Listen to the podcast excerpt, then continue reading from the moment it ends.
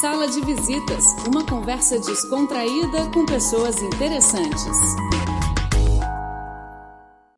Olá, e agora começa mais um programa Sala de Visitas e hoje nós vamos receber o Felipe Ru. Faz alguns programas aqui, lê as notícias aqui com a gente, mas hoje ele vai contar um pouquinho da vida dele, o que, que ele gosta de fazer. Então vamos começar agora a nossa entrevista. Tudo bem, Felipe? Olá, Denise, está tudo bem? Uh, olá, caros ouvintes. Pois é, hoje vou estar aqui a fazer a entrevista. Felipe, e para quem não conhece, porque só escuta aqui a voz maravilhosa do Felipe, não sabe que ele é um chinês português, né? Nasceu, É nasceu mesmo, em Portugal, é né? Pois é, eu tenho estas feições asiáticas. Quem, quem não me conhece pensa que eu sou chinês, mas no entanto eu sou de nacionalidade portuguesa, nasci em Portugal e vim para a China procurar novas oportunidades de emprego. Mas conta como que foi sua vida em Portugal e como que era lá? Você falava é, o tempo todo chinês ou português? Porque é isso, para quem te vê, vê que você é um asiático. Para quem sim, te sim. escuta, como os nossos ouvintes, acha que você é um português. É isso mesmo. Então, ah, ora bem, ah, eu nasci em Portugal e toda a minha vida, ou seja, toda a minha infância foi passada em- no- nesse país. Todos os meus amigos ah, são portugueses e ah, a minha vida escolar também foi, foi, foi passada em escolas portuguesas. Ou seja, embora eu tenha pais chineses, a maioria das vezes, eu falava português, mesmo com os meus pais. Daí o meu chinês não ser eh, fluente, ou seja, não, não é, não é eu, eu sei falar mandarim, mas não é um mandarim fluente como, como os chineses falam.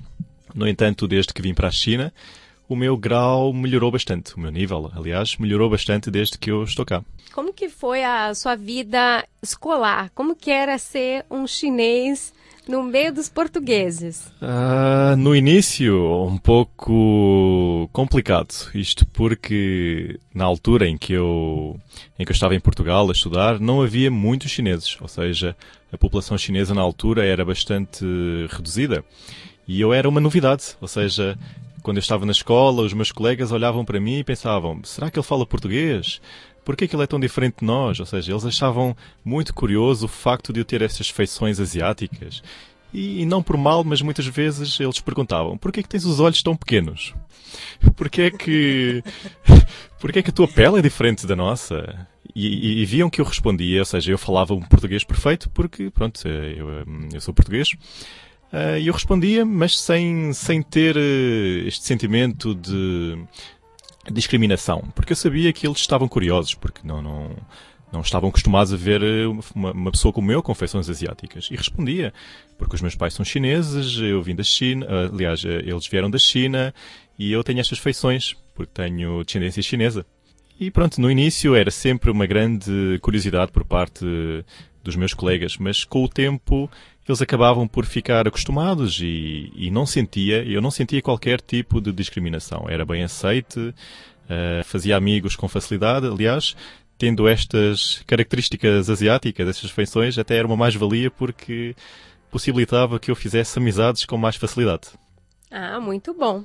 Mas conta aqui, ó, eu sou brasileira Sim, sim. e na minha cidade, que é São Paulo, no Brasil, é a maior concentração do mundo de japoneses fora do Japão. Ora, isso não, não, não fazia ideia. Não. Então, no meu país, todo mundo que é asiático é japa.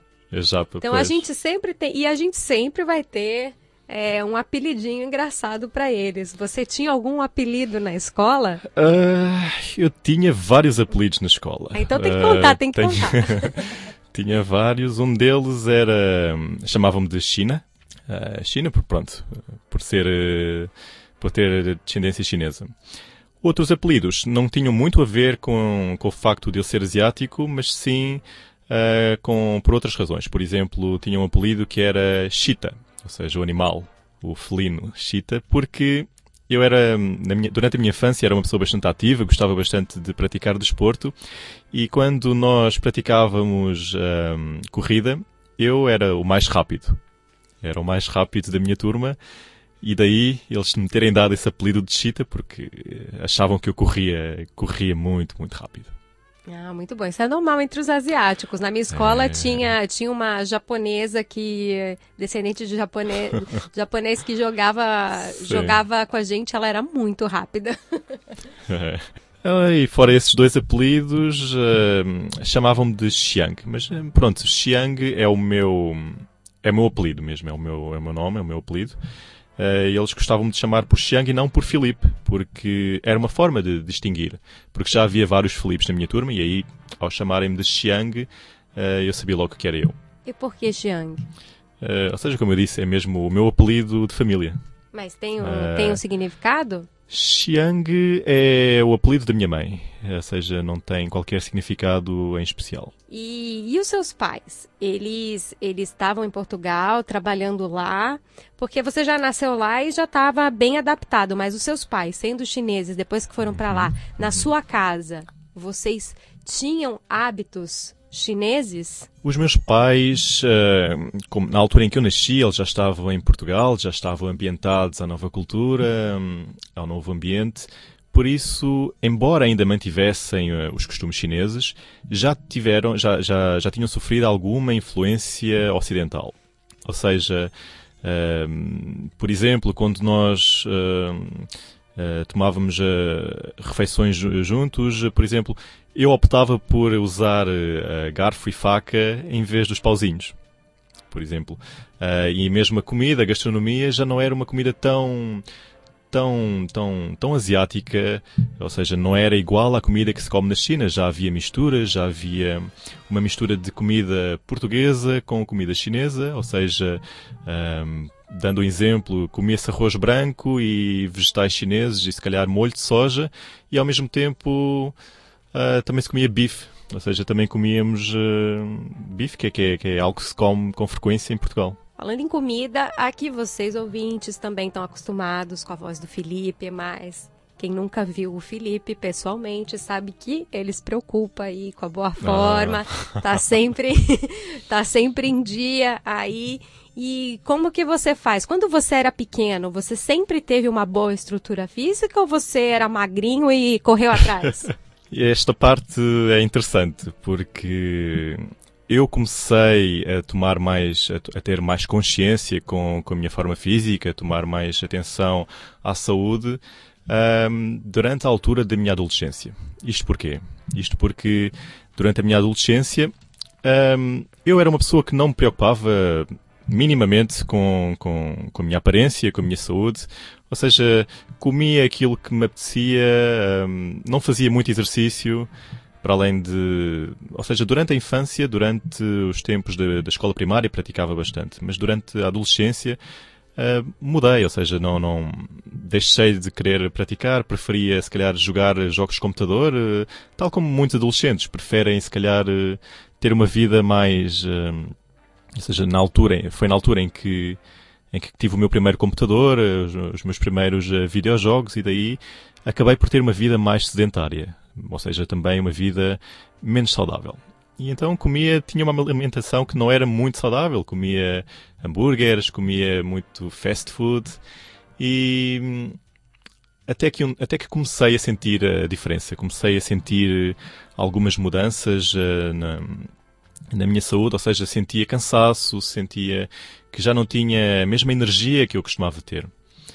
E então decidi fazer eh, exames médicos, uh, decidi ir fazer um exame e o médico disse que eu deveria com urgência mudar o meu regime alimentar porque sou uma pessoa tão nova e deveria ter consciência de que esta é uma, era, é, ou seja, a altura da adolescência era uma altura bastante importante. Mas você estava com algum problema, colesterol, hum, essas coisas? Não um problema muito grave, mas uh, segundo as análises clínicas, era, era agravante se eu continuasse a ter este tipo de vida sedentária, com uma alimentação Uh, bastante rica em gorduras e com poucas uh, pouco nutritiva.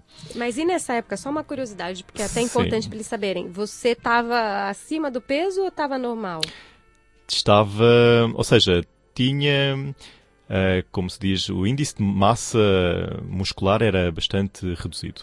Não, sim, mas aparentemente você era uma pessoa magra era uma pessoa ou já magra. Tava... Ah, então, magra. porque isso é muito importante. É, é, eu queria é, é, ressaltar com os ouvintes, porque não é só estar magro. Sim. Às sim, vezes sim. você é magro, não come direito e está tudo errado sim, por dentro. Mas está tudo, ou seja, daí o facto das análises clínicas comprovarem este, este facto.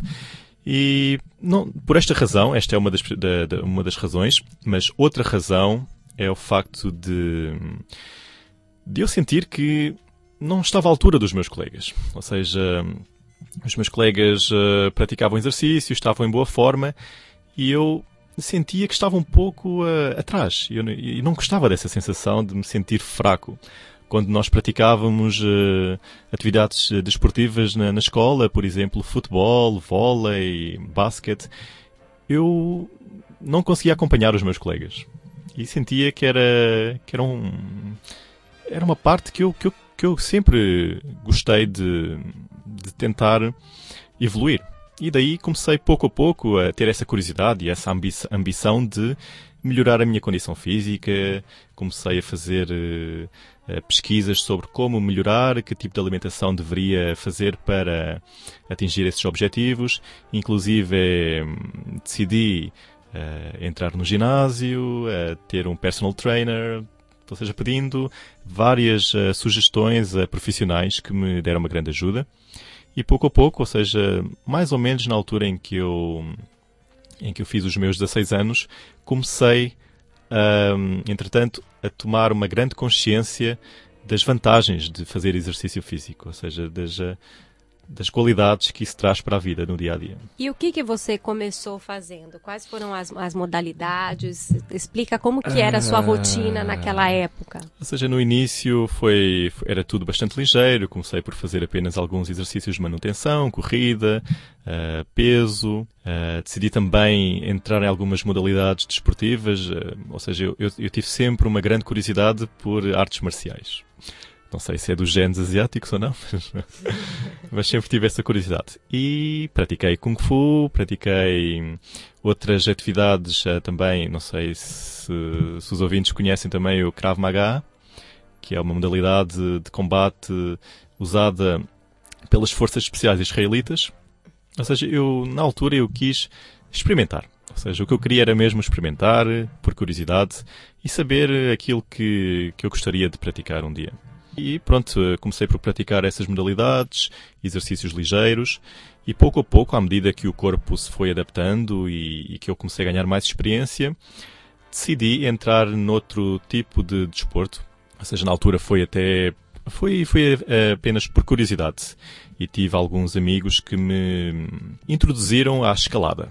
A escalada que é um desporto que embora na altura não seja, não seja não, não, ainda não fosse popular em Portugal, hoje em dia, que já, já considero que é um desporto bastante popular, a escalada. A escalada que, assim que eu experimentei, senti uma enorme curiosidade. Eh, eu gostei, foi, foi como amor à primeira vista, a sensação de liberdade que dá a escalar, ou seja, falando de escalada desportiva ao ar livre. Ah, isso que eu ia perguntar, é, porque é, tem é. alguns lugares que é interno, né? E eles têm sim, aquelas, sim, aquelas sim, sim, sim. Tem, tem as, eh, parede. Tem, uh, sim. Tem as, eh, as pegas, são feitas de, são artificiais, feitas de plástico. Uh, mas é diferente, é diferente, totalmente diferente de fazer escalada ao ar livre, porque Portugal tem paisagens magníficas, eu penso que o Brasil também deve ser um país onde há muitos praticantes de escalada. Tem bastante. Tem bastante, pois. Eu ouvi dizer que sim.